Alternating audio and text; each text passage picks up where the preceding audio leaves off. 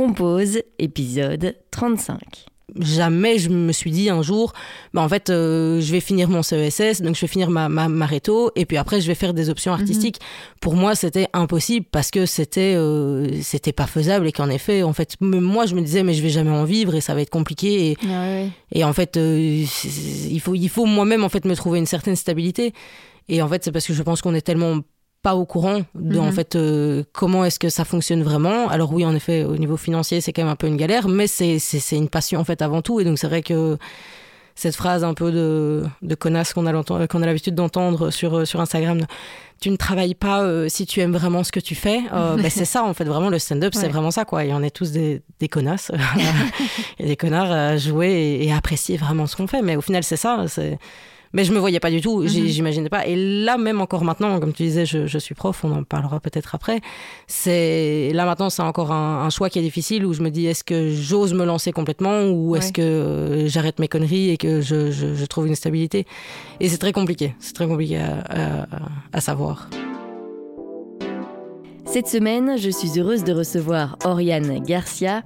Oriane, elle est humoriste et elle roule en ce moment son premier spectacle. Ensemble, on a parlé du message qu'elle a envoyé à Guillermo Guise et qui l'a fait rentrer dans le milieu de l'humour, de sa première scène, de ses cours d'art d'expression lorsqu'elle était plus jeune, du fait qu'elle ne s'imaginait pas en faire un métier, de l'agressivité dont elle pouvait faire preuve en n'étant pas à l'aise à ses débuts, de son TDAH, trouble de déficit de l'attention avec hyperactivité, dont elle a envie de parler sur scène, de sa relation avec ses élèves, puisqu'elle est aussi prof d'anglais, de ses prochaines envies, je vous souhaite une très belle écoute.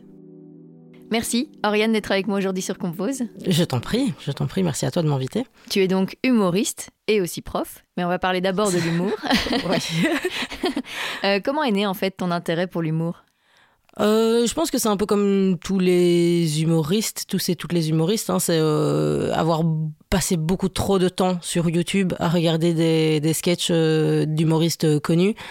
Euh, et en fait, euh, moi ici, dans ma position et là où j'habitais, donc à Bruxelles, j'avais vraiment pas l'impression que c'était quelque chose qui était connu en, Belgique. Et donc je ne savais pas du tout en fait comment c'était possible d'y accéder. Mais, euh, mais c'est vraiment en, voyant énormément sur, sur Internet. Quoi. Je connaissais pas du tout en live, j'avais jamais rien vu d'humour. Euh, et c'est aussi, euh, bien évidemment, les, les, DVD de Gad Elmaleh et Florence Foresti quand j'étais plus jeune, euh, qui m'ont complètement enfin, fait baigner dans l'humour depuis petite et, en grandissant encore sur YouTube, sur Montreux et, tout ça. Et du coup, quand est-ce que tu as été voir un spectacle en vrai pour la première fois? C'est en fait quand j'ai commencé à connaître Guillermo Guise sur internet, je me suis rendu compte qu'en fait il faisait des cartes blanches à l'époque mhm. au Kings of Comedy Club ici à, à XL et en fait, euh, j'ai offert une place à, mon meilleur pote parce qu'il était aussi fan de, de Guillermo Guise. Et, euh, et, on est parti, euh, enfin, on est allé voir Guillermo Guise donc au, Kings of Comedy Club. Et. Et en fait, j'en parlais justement aussi dans, dans l'autre podcast, mais je, je, suis rentrée dans, dans, le Kings et en fait, la première personne que, que j'ai vue, c'est Guillermo Guise. et, mm-hmm. ça m'a assez impressionnée parce que j'étais là, ouais, mais en fait, il y a une proximité de, fou en fait. C'est vraiment parce que moi, je le voyais que à travers des écrans et tout ça. Donc il y, avait, il y a quand même un peu ce truc de. On devient un peu fan, quoi. Et on le voit directement en vrai et on se dit, ouais, c'est fou. Et donc je me suis dit, euh, en fait, vas-y, là, il fait des cartes blanches avec des humoristes euh, qui viennent de Bruxelles apparemment, avec des humoristes qui viennent de France. Donc c'est à dire qu'il y a moyen quand même de commencer, quoi. Et donc euh, je lui ai envoyé un message sur Instagram, vraiment cinq minutes avant de partir au taf, euh, j'avais arrêté les études à l'époque, euh, donc j'étais vraiment dans une grande phase de qu'est-ce que je vais faire de ma vie. Juste avant de partir euh, pour le taf, je travaillais comme serveuse à l'époque. je me dis, allez, c'est quoi, envoie lui un message qui ne tente rien à rien. Et j'envoie un message, je vais au travail, et puis à un moment, pendant ma pause, je vois qu'il me répond, enfin, je vois qu'il m'a répondu et qu'il me, qui me propose carrément de venir au, au Kings pendant une de ces cartes blanches pour rencontrer des gens. Et je lui dis oui, mais en fait tout est complet, hein, donc euh, c'est compliqué de prendre une place quoi. Il fait non, mais tu viens gratuitement. Et j'étais là, euh, mais attends, mais c'est est-ce que tu es vraiment euh, Guillaume Guise Est-ce que tu es un arnaqueur et que tu vas me demander un code avec mon GSM Je ne sais pas quoi. Et donc je suis allée et en fait en, y allant, j'ai rencontré euh, Nikos et Bénin qui étaient déjà des, des humoristes qui jouaient déjà beaucoup avec la plateforme du What the Fun. Et en parlant avec eux, ils m'ont parlé du What the Fun, bien évidemment, et tout s'est très très vite passé en fait par la mhm. suite. Euh, parce qu'en effet j'ai envoyé un message au What the Fun. Très vite ils m'ont fait jouer sur une de leurs scènes. Euh, et en fait très vite je suis rentrée dans, dans, dans, ce mouvement là je dis très vite et en même temps j'ai eu ma première scène en, en mai 2019 c'était le 13 mai 2019 euh, et puis j'ai joué pour la deuxième fois seulement. C'était je pense le 19 septembre 2019 donc il y a eu quand même bien quatre mois d'écart entre les deux. Euh, mais en fait très vite ça s'est enchaîné. Bon il y a eu le Covid aussi entre mais je je suis rentrée très vite grâce à Guillermo Guise et qui le fait d'avoir rencontré euh, des personnes qui étaient déjà dans le What the Fun et le mhm. What the Fun qui était déjà une plateforme relativement importante déjà dans, dans le stand-up bruxellois. Mais c'est assez fou que tout démarre comme ça et qu'en plus bah, ce soit Guillermo qui te réponde quoi. Euh, tu, en envoyant ce, message en fait tu t'attendais quoi? T'espérais quoi? Mais en fait, j'espérais ça. J'espérais qu'il m'envoie un message pour me dire, euh, ben voilà, en fait, comment c'est possible. Et d'un autre côté, je m'attendais pas à ce qu'il m'aide autant. Et en mhm. fait, je m'attendais même pas en fait à ce qu'il me réponde, en fait, tout, tout, simplement. Parce que moi, vraiment, je pensais qu'il allait me dire, euh, ben voilà, il y a des scènes ouvertes à tel endroit, euh, envoie un mail. Mhm. Et moi, j'étais là, moi, autant j'aime pas qu'on me dise ce qu'il faut que je fasse, autant j'adore qu'on me dise ce qu'il faut que je fasse. Et donc là, pour moi, ça, ça, ça, ça aurait dit tout et rien en même temps. Et en fait, là, vraiment, le fait de m'avoir euh, permis de rencontrer directement des gens, ben, en fait, euh, c'est ça. La deuxième fois où j'ai été au Kings of Comedy Club, j'ai rencontré des gens. Euh, je parle de ça, c'était en, je pense que j'ai été en avril et en mai, j'étais sur une scène du What the Fun, mhm. quoi. Donc, euh, ça a été vraiment, ça a été très très rapide. Mais je m'attendais à rien, en fait, au final. Et en même temps, je m'attendais un peu à ça. C'est très bizarre. je suis très contente, en tout cas, du résultat. et comment tu l'as vécu alors, cette première scène? Euh, c'était vraiment fou. C'était vraiment fou. J'avais eu euh, six minutes euh, parce qu'évidemment première scène, on, ne sait pas qui tu es, on sait pas ce que tu vaux.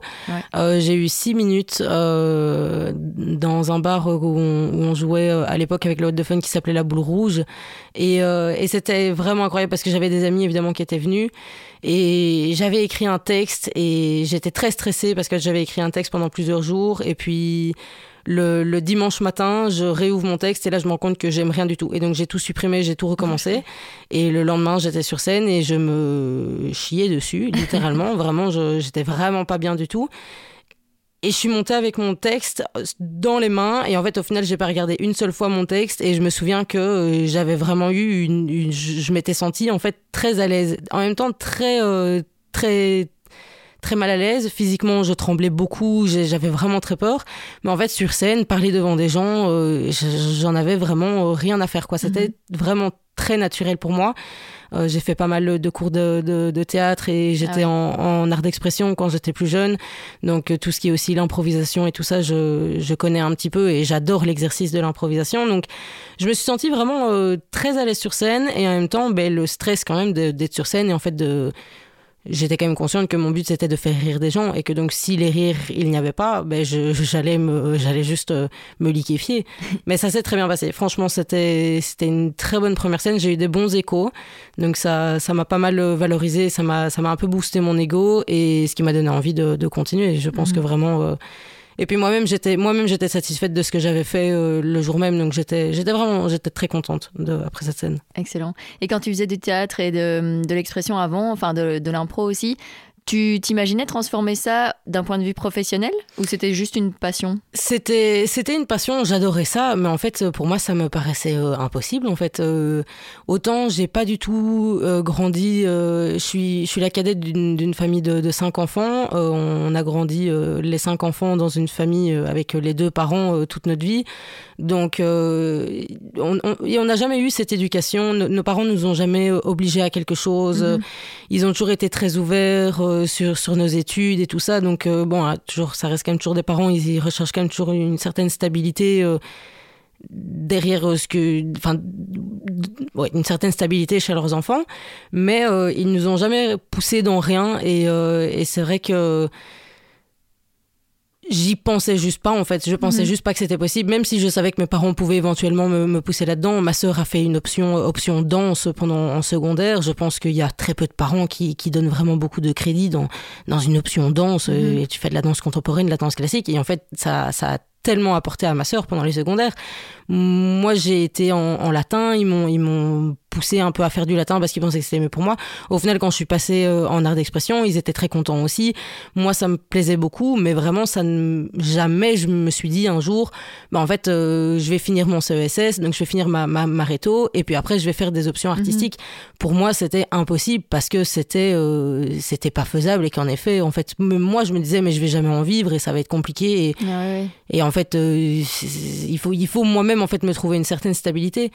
Et en fait, c'est parce que je pense qu'on est tellement pas au courant de en mhm. fait euh, comment est-ce que ça fonctionne vraiment. Alors oui, en effet, au niveau financier, c'est quand même un peu une galère, mais c'est une passion en fait avant tout. Et donc c'est vrai que cette phrase un peu de, de connasse qu'on a, qu'on a l'habitude d'entendre sur, sur Instagram, tu ne travailles pas euh, si tu aimes vraiment ce que tu fais, euh, ben, c'est ça en fait, vraiment le stand-up, c'est vraiment ça quoi. Et on est tous des, des connasses et des connards à jouer et, et apprécier vraiment ce qu'on fait. Mais au final, c'est ça. c'est mais je me voyais pas du tout, mhm. j'imaginais pas. Et là, même encore maintenant, comme tu disais, je, je suis prof, on en parlera peut-être après.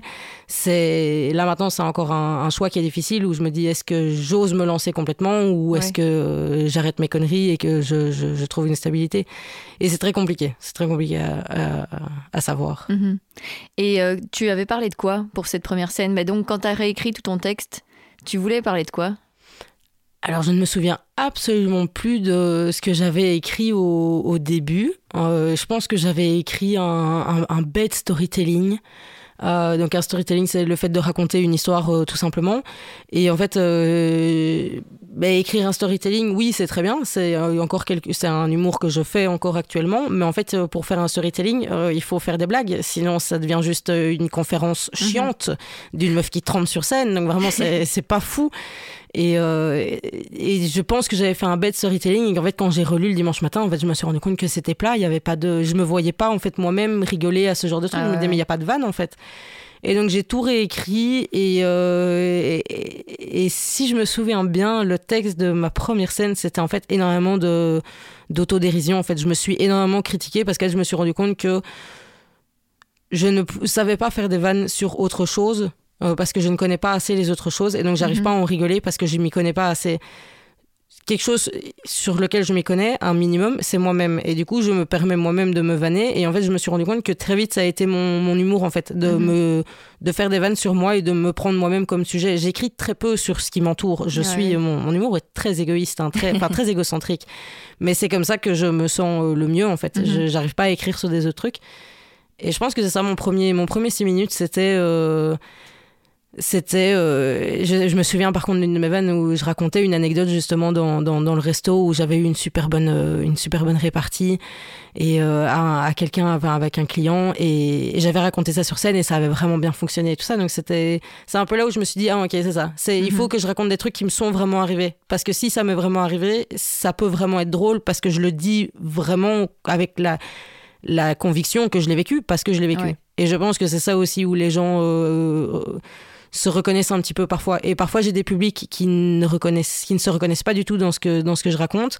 Et il y en a d'autres qui se reconnaissent vraiment. Et ben, c'est là où je vois le public que je vais le plus faire rigoler ou pas. Et ceux qui je ne fais pas rigoler, je me dis, bah, c'est parce qu'en fait, ils, n'ont pas la même perception ou quoi que ce soit. Mhm. Donc voilà. Peut-être un peu pour me dédouaner du fait que parfois je fais des blagues pas drôles. Hein, et justement, ouais, euh, dans, dans la vraie vie, entre guillemets, hors scène, t'étais, euh, tu es une personne drôle, enfin, t'étais celle qui fait euh, rire sa bande de potes et tout ça? Euh, j'ai toujours été un peu celle qui, qui adore raconter des histoires. Euh, bon, aussi, c'est ça, je suis la plus petite d'une famille de cinq enfants, donc j'ai toujours eu un peu ce, ce besoin d'attention sur moi. euh, et, j'ai toujours été, ouais, c'est vrai, dans, dans, le groupe de, dans mes groupes d'amis, euh, toujours un peu celle qui, qui se fait un peu le clown. Euh, en classe aussi, ça allait. En classe, j'étais, j'étais une bonne élève, mais certains, certains profs savaient très bien que euh, j'avais souvent ce truc de si en classe je me mettais à travailler, souvent tout le monde se mettait à travailler. Et si moi j'avais décidé de un peu, euh, voilà, de qu'aujourd'hui ça allait être un petit peu euh, la foire, aujourd'hui ça allait être un petit peu la foire. Mais je pense, ouais, je, je, pense que juste, ouais, je, je sais pas, je sais pas comment arriver à la fin de cette de cette phrase. bah ouais, non, je pense que j'ai toujours un peu fait rire, euh, sans le vouloir et en regrettant souvent beaucoup Ah par après. J'ai beaucoup regretté parce que j'adore parler, j'adore raconter des choses et puis après, euh, souvent, je regrette euh, d'avoir raconté des choses ou quoi que ce soit. Mais bon, tant que j'ai fait rire, ça va. Et sur scène, t'as des regrets aussi?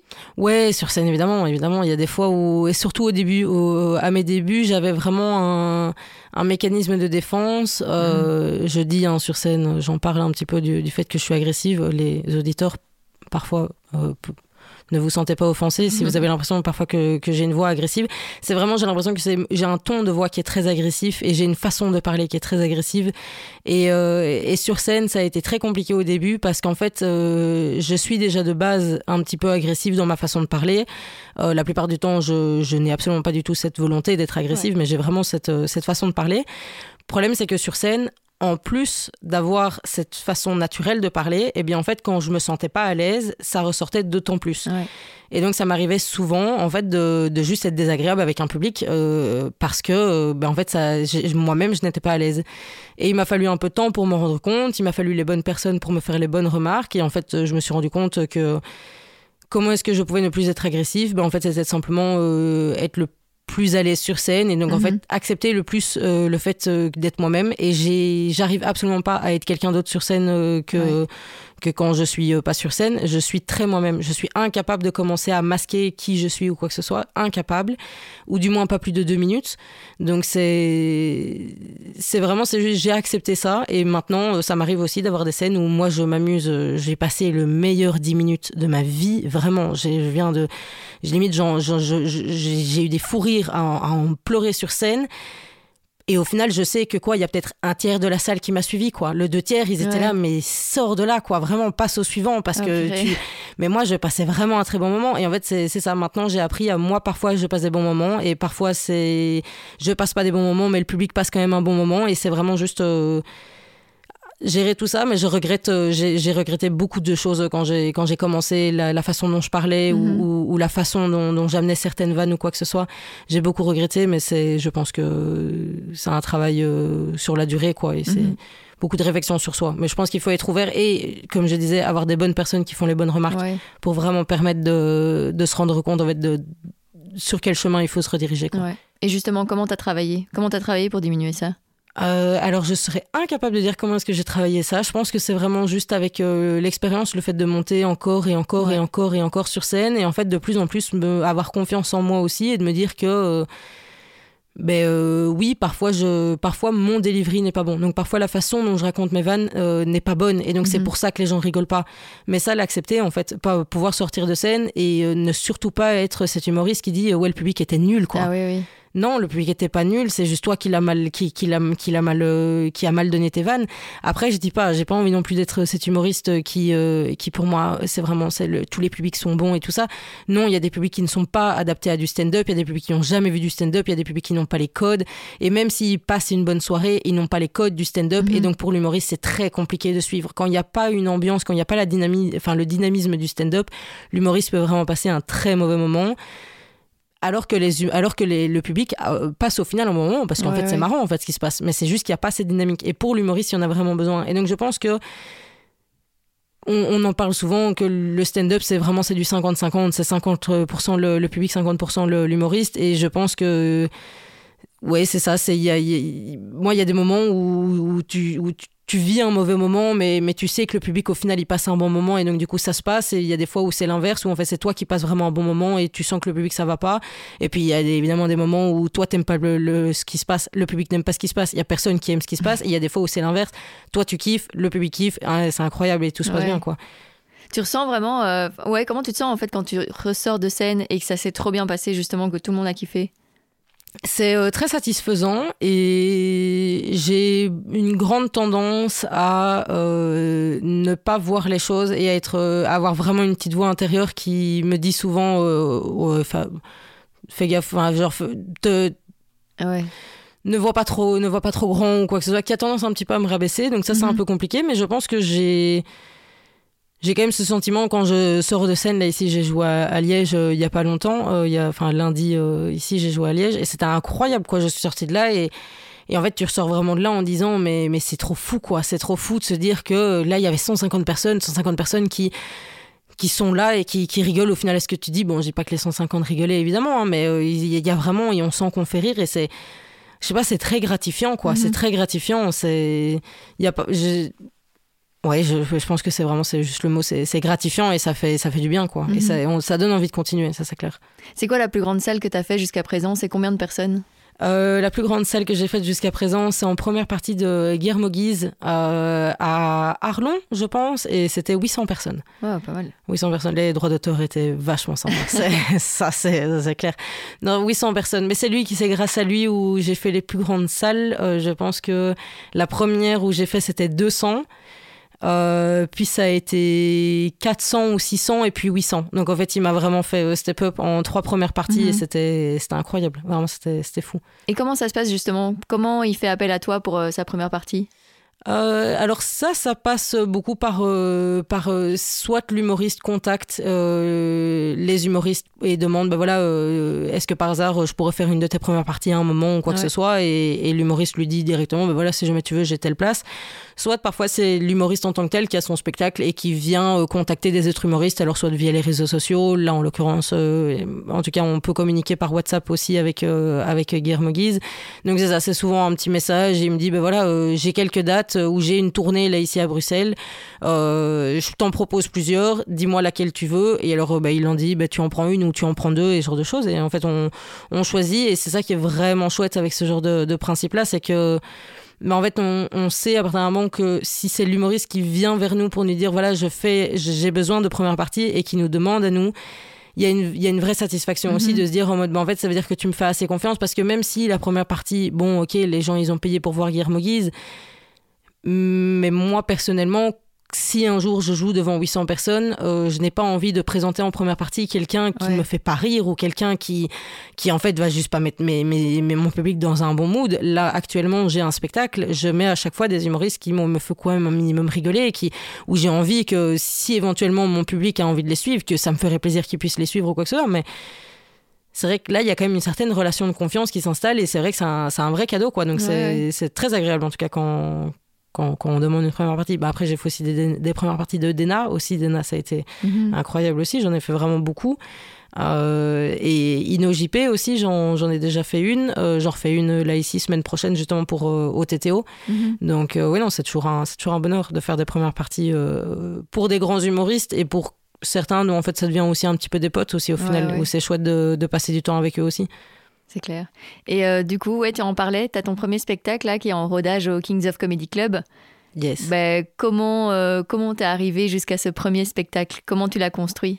Euh, Je l'ai construit, je pense un peu comme comme de façon normale, on va dire ça. J'ai rodé beaucoup de textes, j'ai écrit beaucoup de textes. J'ai, enfin, j'ai pas écrit tellement que ça, mais j'ai rodé beaucoup de choses.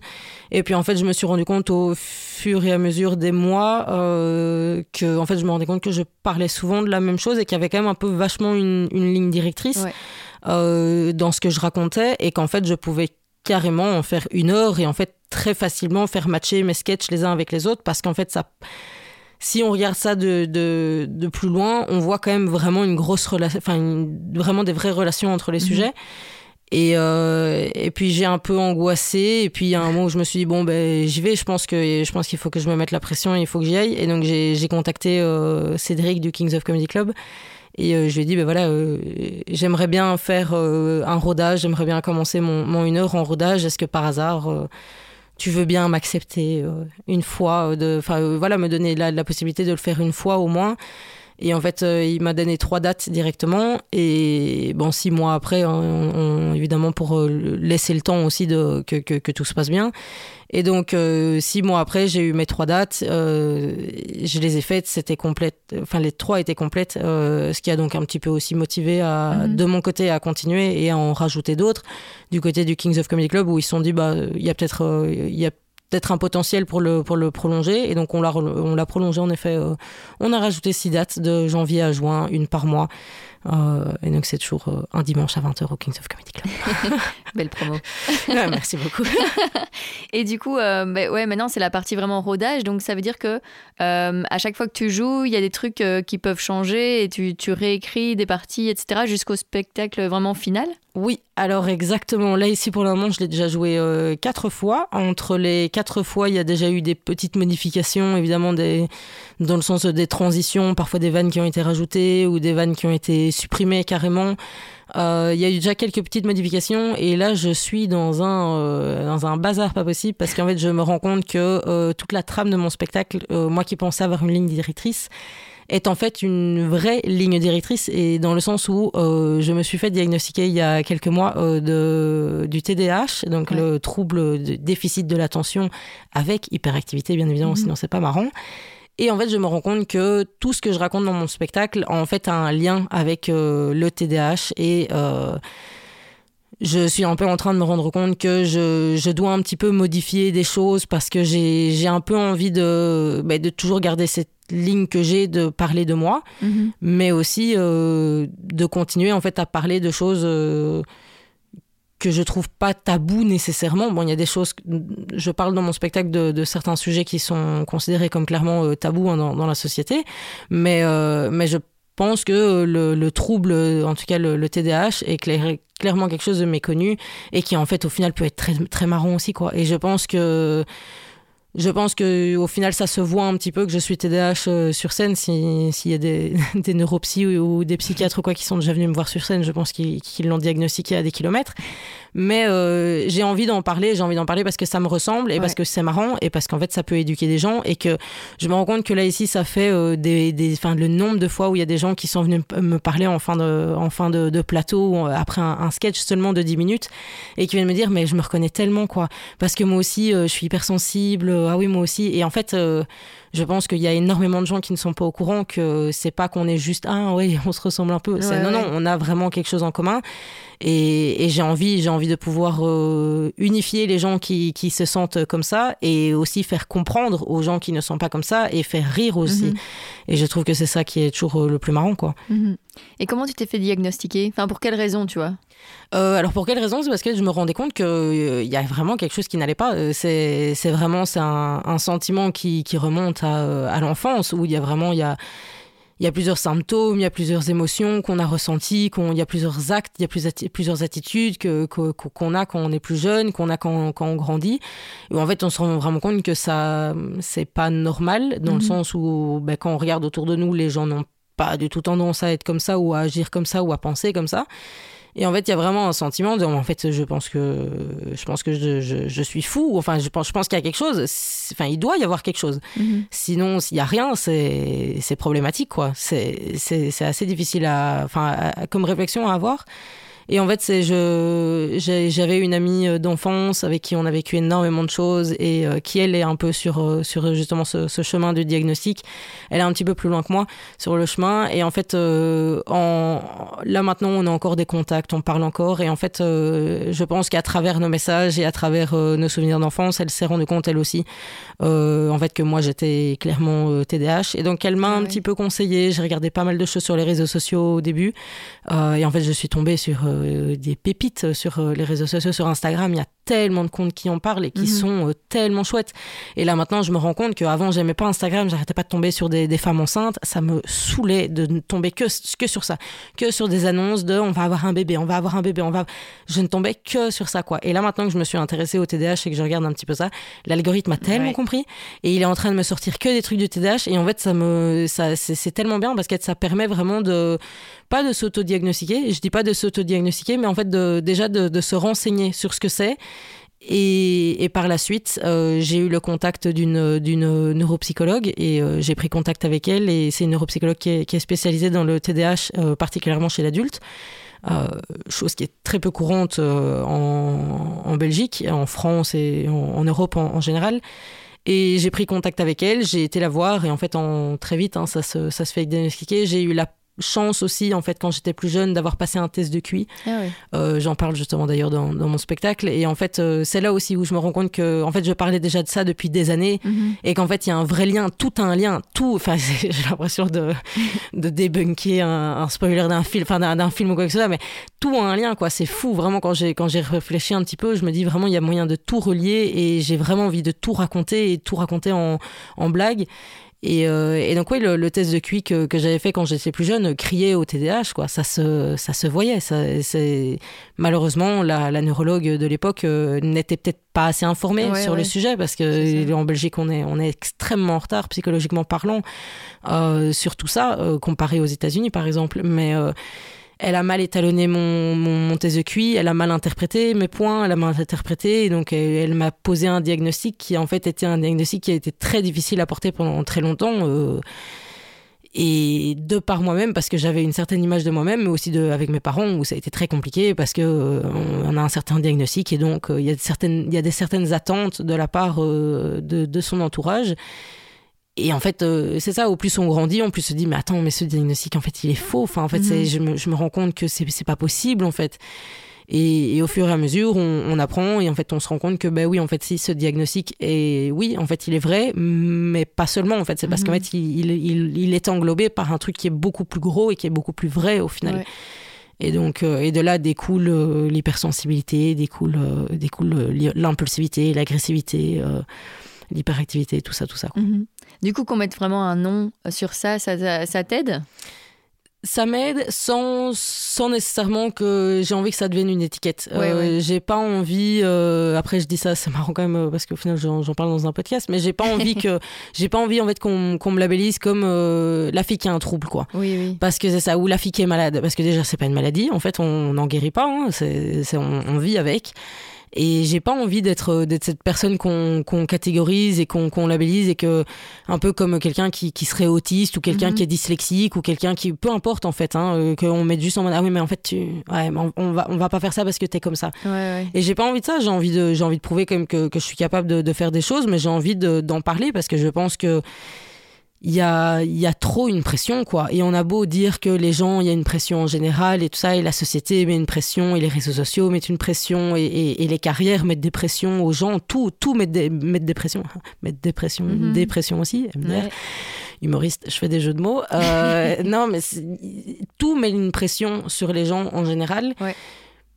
Malheureusement, les gens qui souffrent d'un trouble du TDAH, euh, souffrent encore plus de cette pression. Parce qu'en fait ils se rendent compte que eux ne sont pas normaux et que il y a un truc et pour c'est pire encore pour ceux qui ne sont pas diagnostiqués parce qu'en fait on, on, on, vire vers une folie quoi. On se dit mais c'est pas possible d'être aussi bête ou c'est pas possible d'oublier autant ou c'est pas possible de et donc je pense que mettre un, un, nom, je ne dis pas nécessairement qu'il faut faire euh, tous les tests et pour être diagnostiqué à 100%, mais en fait au minimum, un minimum se renseigner, mhm.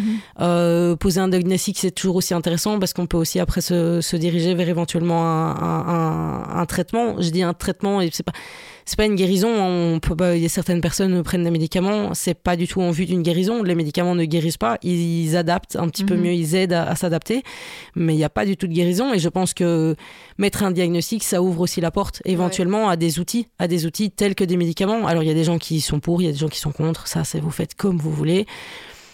Mais en règle générale, je pense qu'un diagnostic, pour quoi que ce soit, tout est bon. quoi. C'est comme euh, si tu as mal au bras, euh, oui, très bien, tu peux ne pas utiliser ton bras pendant une semaine.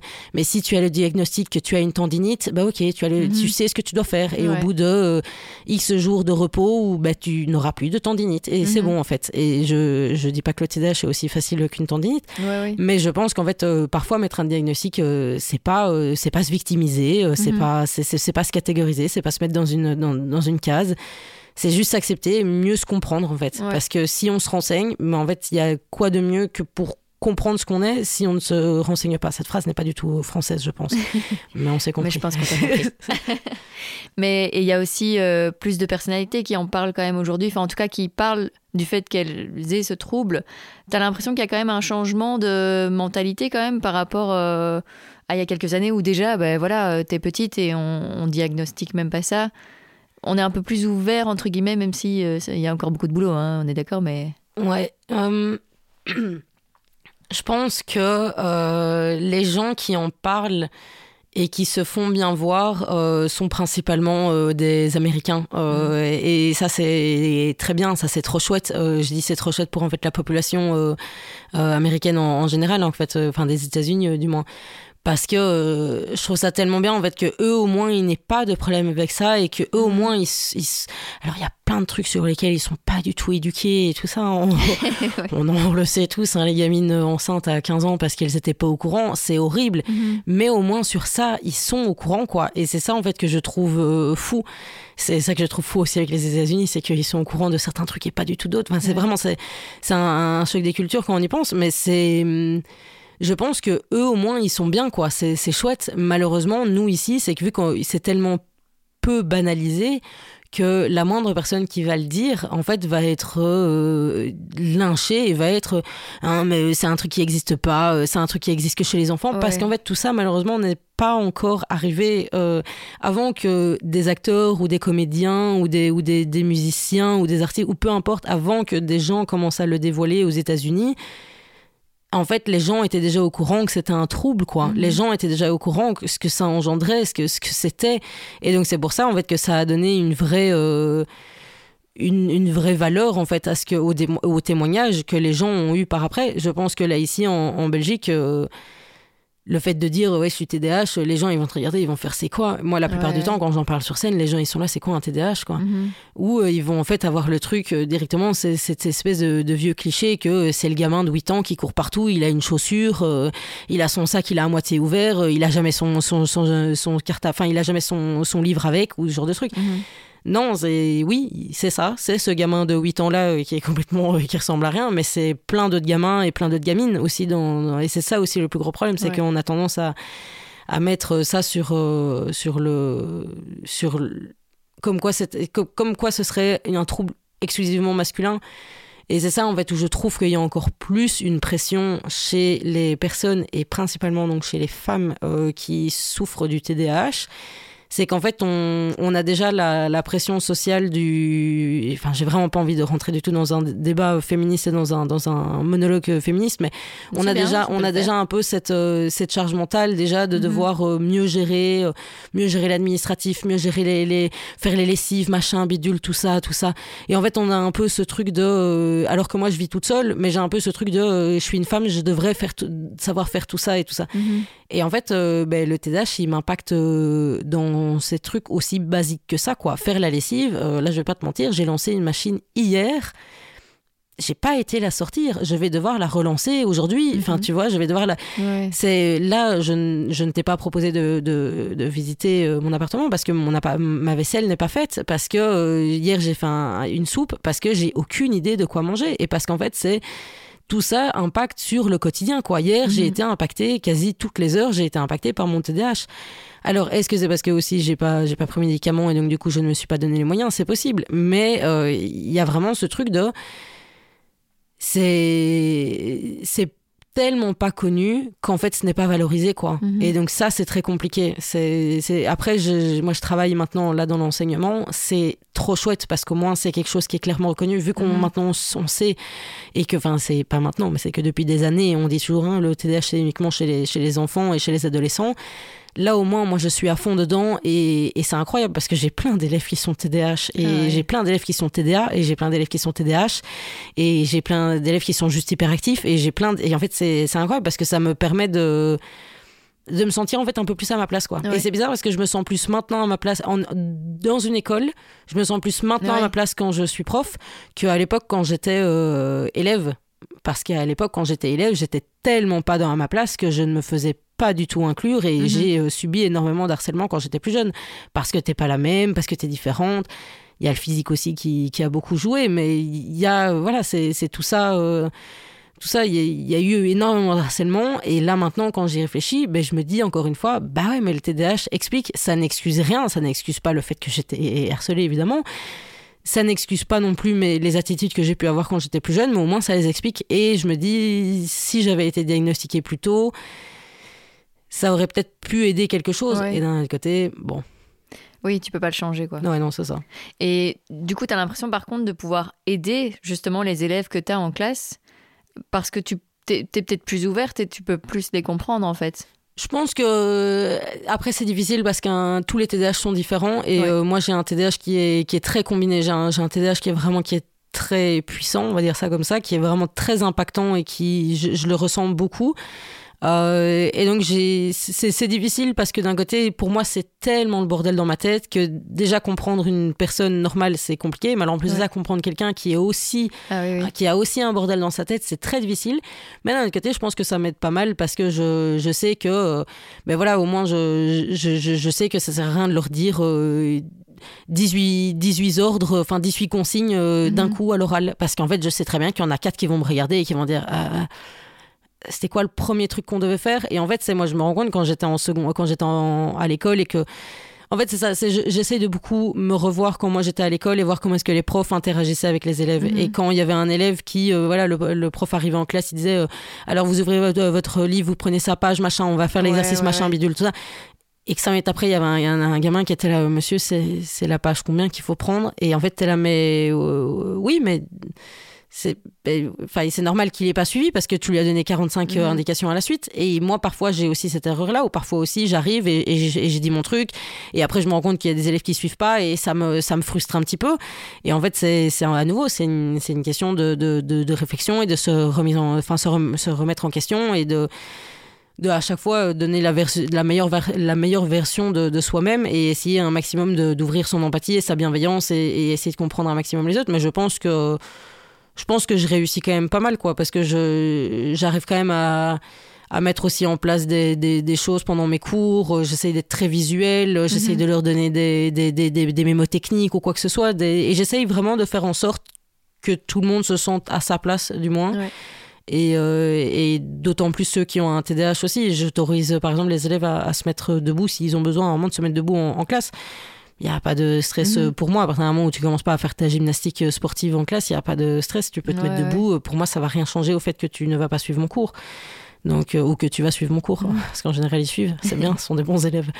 Mais euh, non, je, pense que je suis un peu ouverte par rapport à ça. J'essaye en tout cas, et j'espère aussi, j'espère mhm. l'être, et j'espère que euh, si un jour je ne suis pas agréable avec mes élèves, que qui se sentiront en confiance de me dire en mode Madame, par contre là vous êtes pas sympa ou quoi que ce soit, et, j'espère en tout cas, parce que je pense que c'est le c'est le c'est le plus important pour, pour eux en fait qu'ils se sentent à l'aise et particulièrement ceux qui ont un TDAH en fait qui se mhm. sentent pas mis de côté, qui ne sont pas euh, considérés comme, comme des handicapés en fait, euh, et comme des, comme des débiles. Euh, ou peu importe, alors qu'en fait non, c'est juste qu'ils ont juste besoin d'adaptation quoi. Ouais, alors que c'est déjà suffisamment dur comme ça quoi. Oui, oui, c'est ça. Et si déjà pour moi c'est difficile, j'ose pas imaginer pour eux qui sont mhm. vraiment à fond dedans, parce que bon moi je, je dois plus me lever, j'ai plus autant d'obligations que quand j'étais en secondaire. Hein.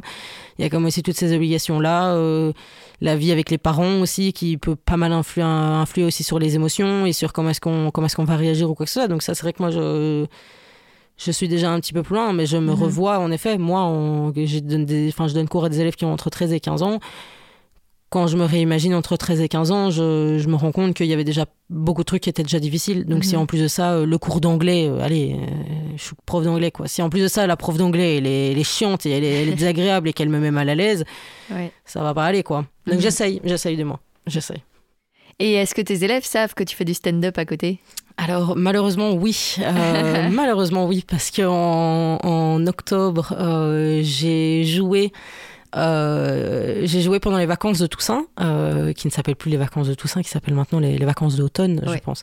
j'ai joué donc pendant les vacances d'automne, donc fin octobre, début novembre, et euh, je reviens à l'école euh, après, et là je croise dans le, dans le couloir une élève, mais que je n'ai absolument pas. Elle n'est même pas dans ma classe, quoi. Ah elle n'est même pas dans une des. Enfin, je donne cours dans trois classes, elle n'est même pas dans une des trois.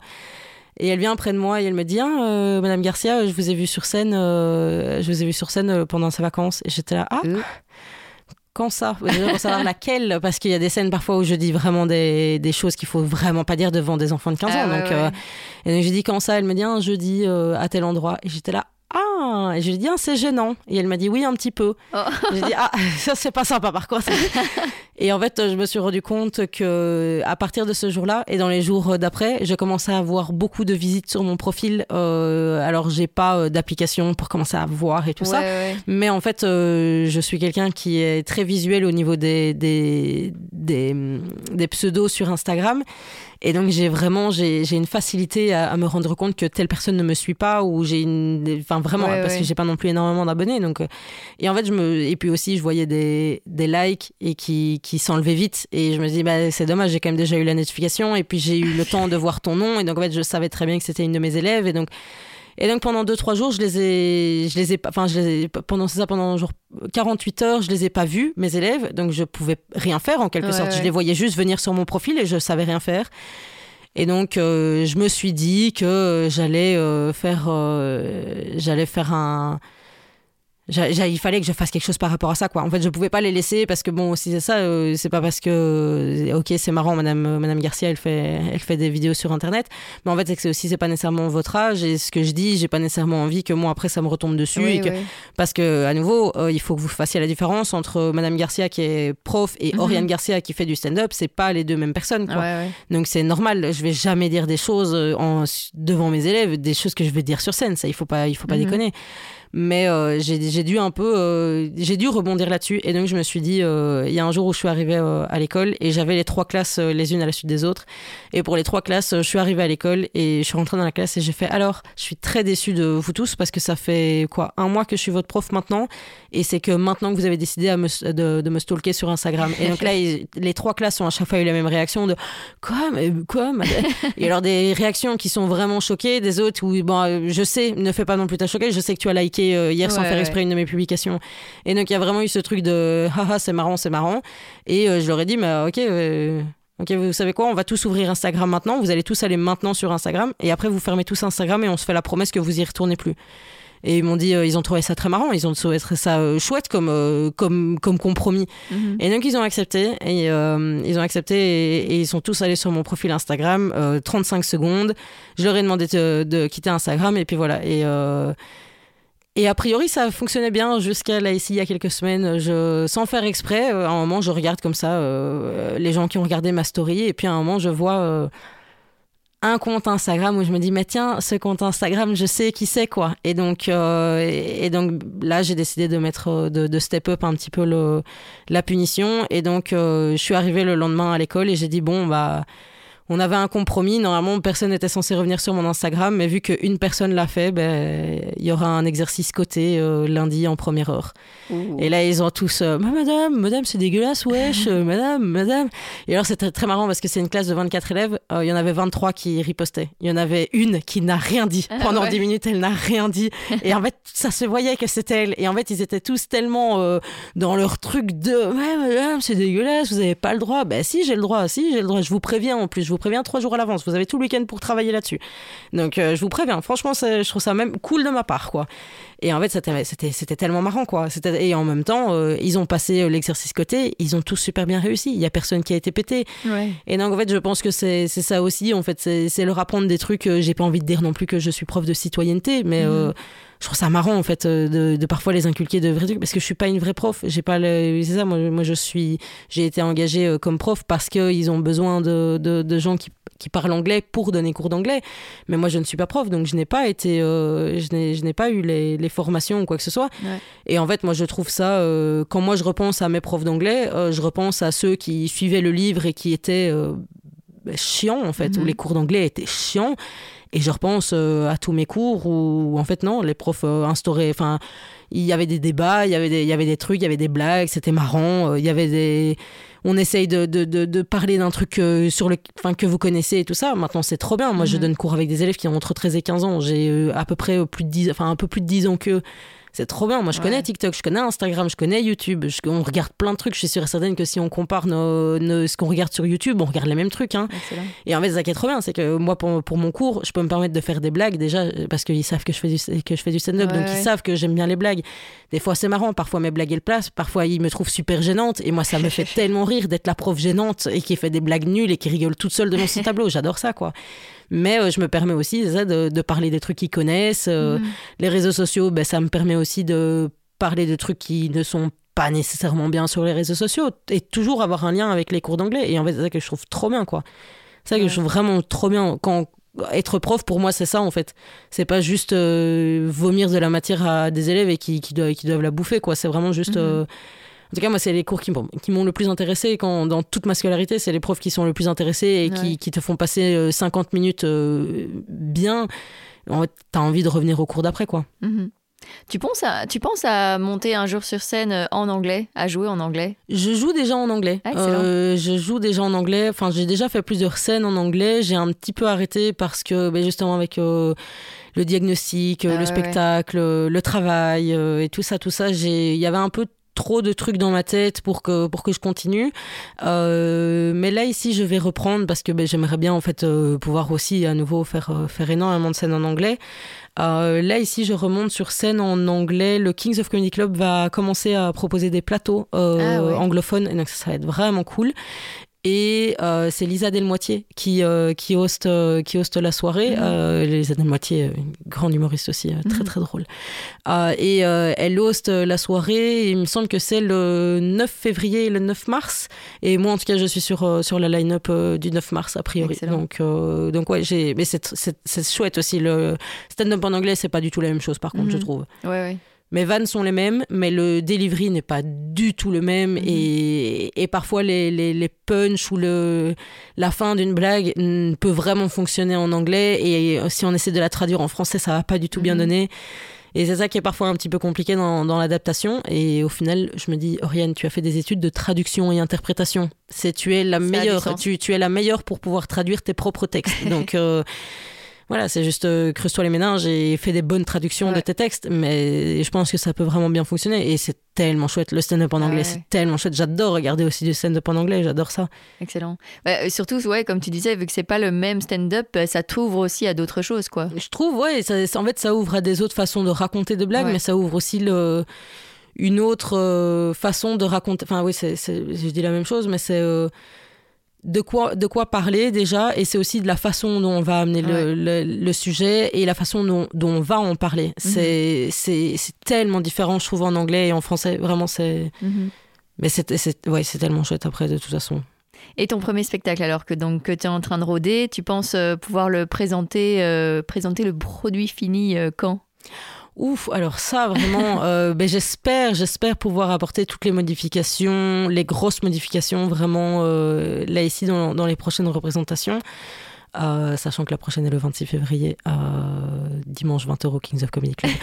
euh, non, et j'aimerais bien apporter le plus de modifications le, le plus vite, mais, euh, mais là je suis incapable de dire, et j'ai pas envie de me mettre une pression par rapport à ça, et je pense que je serai de toute façon incapable de mettre une pression parce que mhm.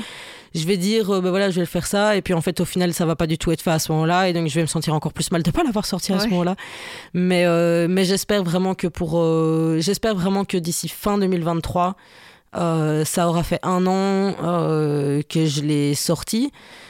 Donc j'espère qu'il y aura eu à peu près 10 représentations. J'espère vraiment d'ici fin 2023 l'avoir joué 10 fois. Mhm.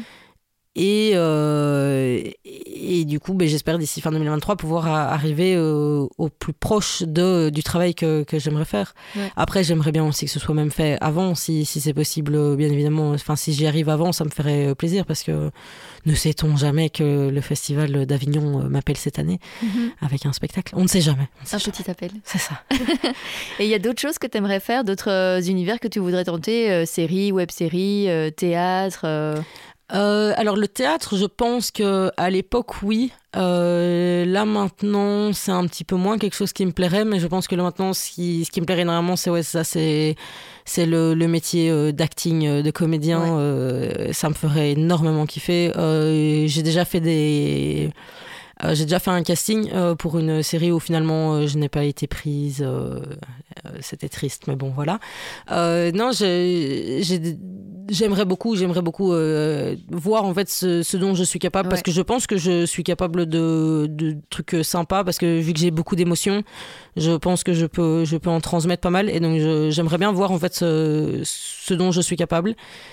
Euh, sinon, j'aimerais bien aussi un peu tester tout ce qui est le milieu euh, de la chronique. Euh, ah ce principe, j'adore parler, j'adore parler, je, parle vite, j'adore raconter des histoires. J'aimerais vraiment bien pouvoir faire ça, mhm. mais là pour le moment, c'est clairement de ma faute. là, en question de chronique, c'est vraiment à l'humoriste de, de, contacter des radios. Et, et, malheureusement, j'ai, enfin c'est pas malheureusement, c'est juste de ma faute. Je n'ai encore mhm. jamais pris le temps de contacter des radios ou quoi que ce soit, mais c'est J'y pense pour, euh, pour mhm. septembre 2023, éventuellement rentrer, euh, faire une rentrée euh, à la radio en, en septembre 2023. Mhm. Et tu saurais rajouter ça à ton planning? Enfin, Comme il y a déjà les cours, plus bah, les plateaux, les spectacles, etc. je pense que tout est combinable. ça va être compliqué, d'autant plus avec mon, mes, mes, mes difficultés d'organiser les choses. Mais je pense que justement, si, si au final, s'il y a une certaine récurrence et si en fait tout a sa place, il y a beaucoup plus euh, de, de, facilité pour euh, tout enchaîner. Euh, je pense qu'il y a moyen, ouais. Après, il faut voir les radios à quelle heure c'est. C'est vrai que voilà, là ici, la plupart du temps, moi, je, donne cours principalement le matin. Mais après, voilà, après c'est vrai que voilà, s'il faut aller à la radio à 7 heures du matin, ben, c'est faisable, quoi. C'est mhm. faisable. Tout est faisable, je pense.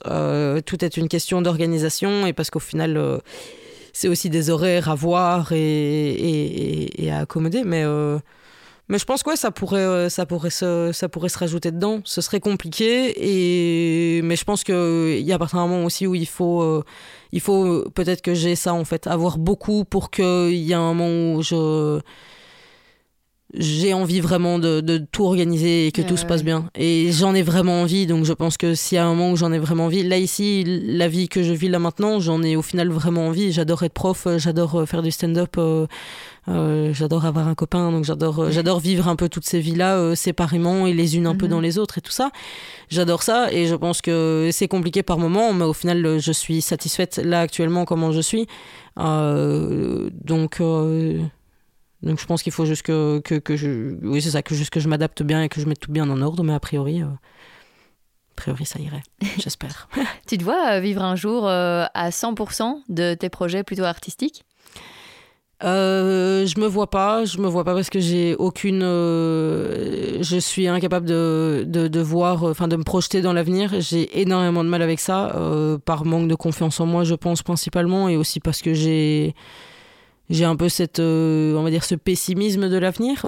je, bah, je, je, sais pas vraiment s'il y a vraiment un avenir. Donc euh, c'est un peu de ça en fait où j'ai un peu du mal euh, à me dire, mais en fait, est-ce que ça sert vraiment à quelque mhm. chose de commencer à faire des plans sur la comète alors que en fait, rien que là, il y a certaines choses, là, ouais, ça c'est déjà c'est compliqué. Donc franchement, je je sais pas, mais j'aimerais évidemment, oui, je pense que je pense que si je me voyais pas un jour vivre à 100% là-dedans, c'est j'aurais pris un temps plein en tant que prof. J'aurais pris un temps plein. Là ici, je, je, me suis dit non, je me prends un mi-temps pour pouvoir euh, Là, ici, je, je joue ce soir, euh, je, dois, je vais jusqu'à loin à 9, je reviens ce soir, je travaille demain, à 9h, je, je donne cours.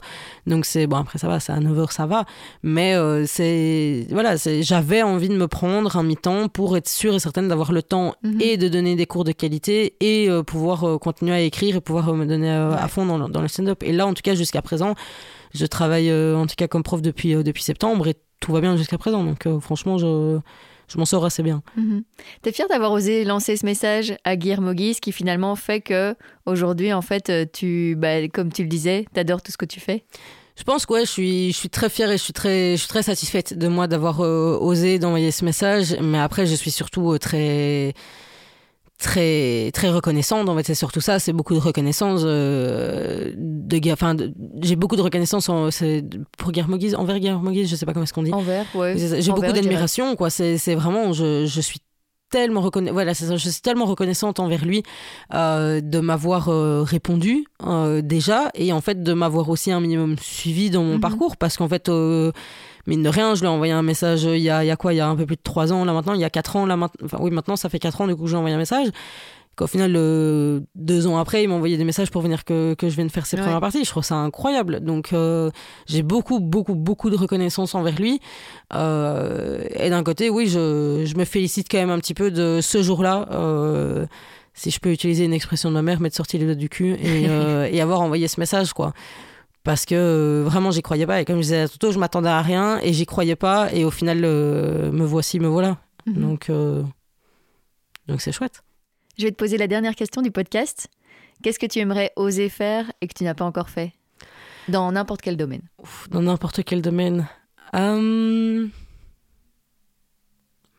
C'est tellement une genre de question où là dans ma tête ça part dans tous les sens. Je pense que qu'est-ce que j'aimerais oser faire et que j'ai jamais fait? Je pense partir à l'étranger toute seule. c'est un truc qui me terrifie. Ah, ça me terrifie. à l'époque, quand j'ai arrêté mes études, mes parents m'avaient dit Mais tu veux pas partir un petit peu ah essayer de te ressourcer ou quoi. J'ai une sœur qui est partie trois mois en Australie, j'ai une autre qui est partie euh, trois mois en Espagne. Et moi j'étais là, mais euh, non, euh, j'ai une sœur qui est partie. Enfin, il y en a une qui est partie en Erasmus en Argentine, une autre au Canada. Et moi, ça me, ça me terrifie, quoi. Vraiment, c'est un truc qui me terrifie de, de partir et de, de, de, ne rien connaître et de me sentir livrée à moi-même. C'est un truc que, que j'ai envie en fait d'oser un jour. J'ai envie de j'ai envie de me dire oh, allez vas-y fais ça un jour, mais ça me terrifie et je je sais pas si je le ferai un jour, mais je, mhm. je pense que j'en ai envie de mettre ce défi là. Génial, merci. Merci à toi. Merci Oriane d'avoir accepté mon invitation. Je vous mets quelques liens pour la suivre dans les notes de cet épisode. J'espère qu'il vous a plu. Alors si c'est le cas, n'hésitez pas à nous le faire savoir, notamment sur les réseaux sociaux, Instagram, Facebook, Twitter, en laissant aussi des commentaires et des étoiles sur la plateforme que vous êtes en train d'utiliser pour écouter Compose. Et puis, si vous voulez m'aider à développer ce projet, vous pouvez aussi soutenir financièrement le podcast via Patreon et Utip. Tous les liens sont dans les notes. On se retrouve dans deux semaines pour un nouvel épisode.